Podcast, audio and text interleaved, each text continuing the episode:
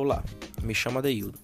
e voltamos novamente em mais um episódio do nosso podcast, no qual estaremos dando continuidade às explanações acerca das fontes do direito.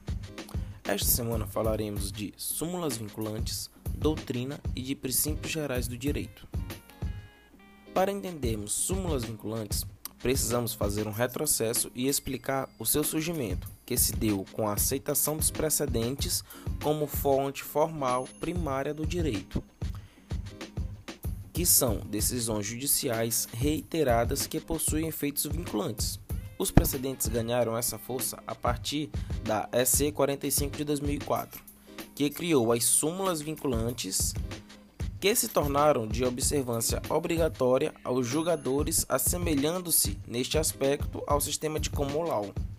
onde a aplicação do direito se dá pelo uso de precedentes e do costume.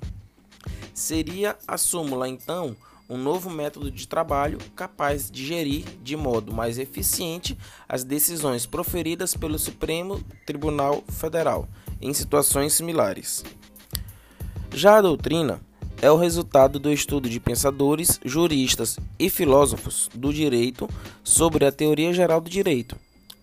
a interpretação de sistemas jurídicos positivos e a avaliação de sua aplicação às relações sociais e, condu e às condutas humanas em geral. A doutrina tem fundamental importância tanto na elaboração da norma jurídica quanto em sua interpretação e aplicação pelos tribunais.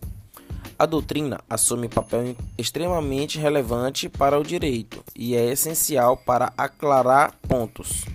estabelecer novos parâmetros, descobrir caminhos ainda não pesquisados, apresentar soluções justas, enfim, interpretar as normas, pesquisar os fatos e propor alternativas, com vistas a auxiliar a construção sempre necessária e constante do Estado de Direito, com o aperfeiçoamento do sistema jurídico.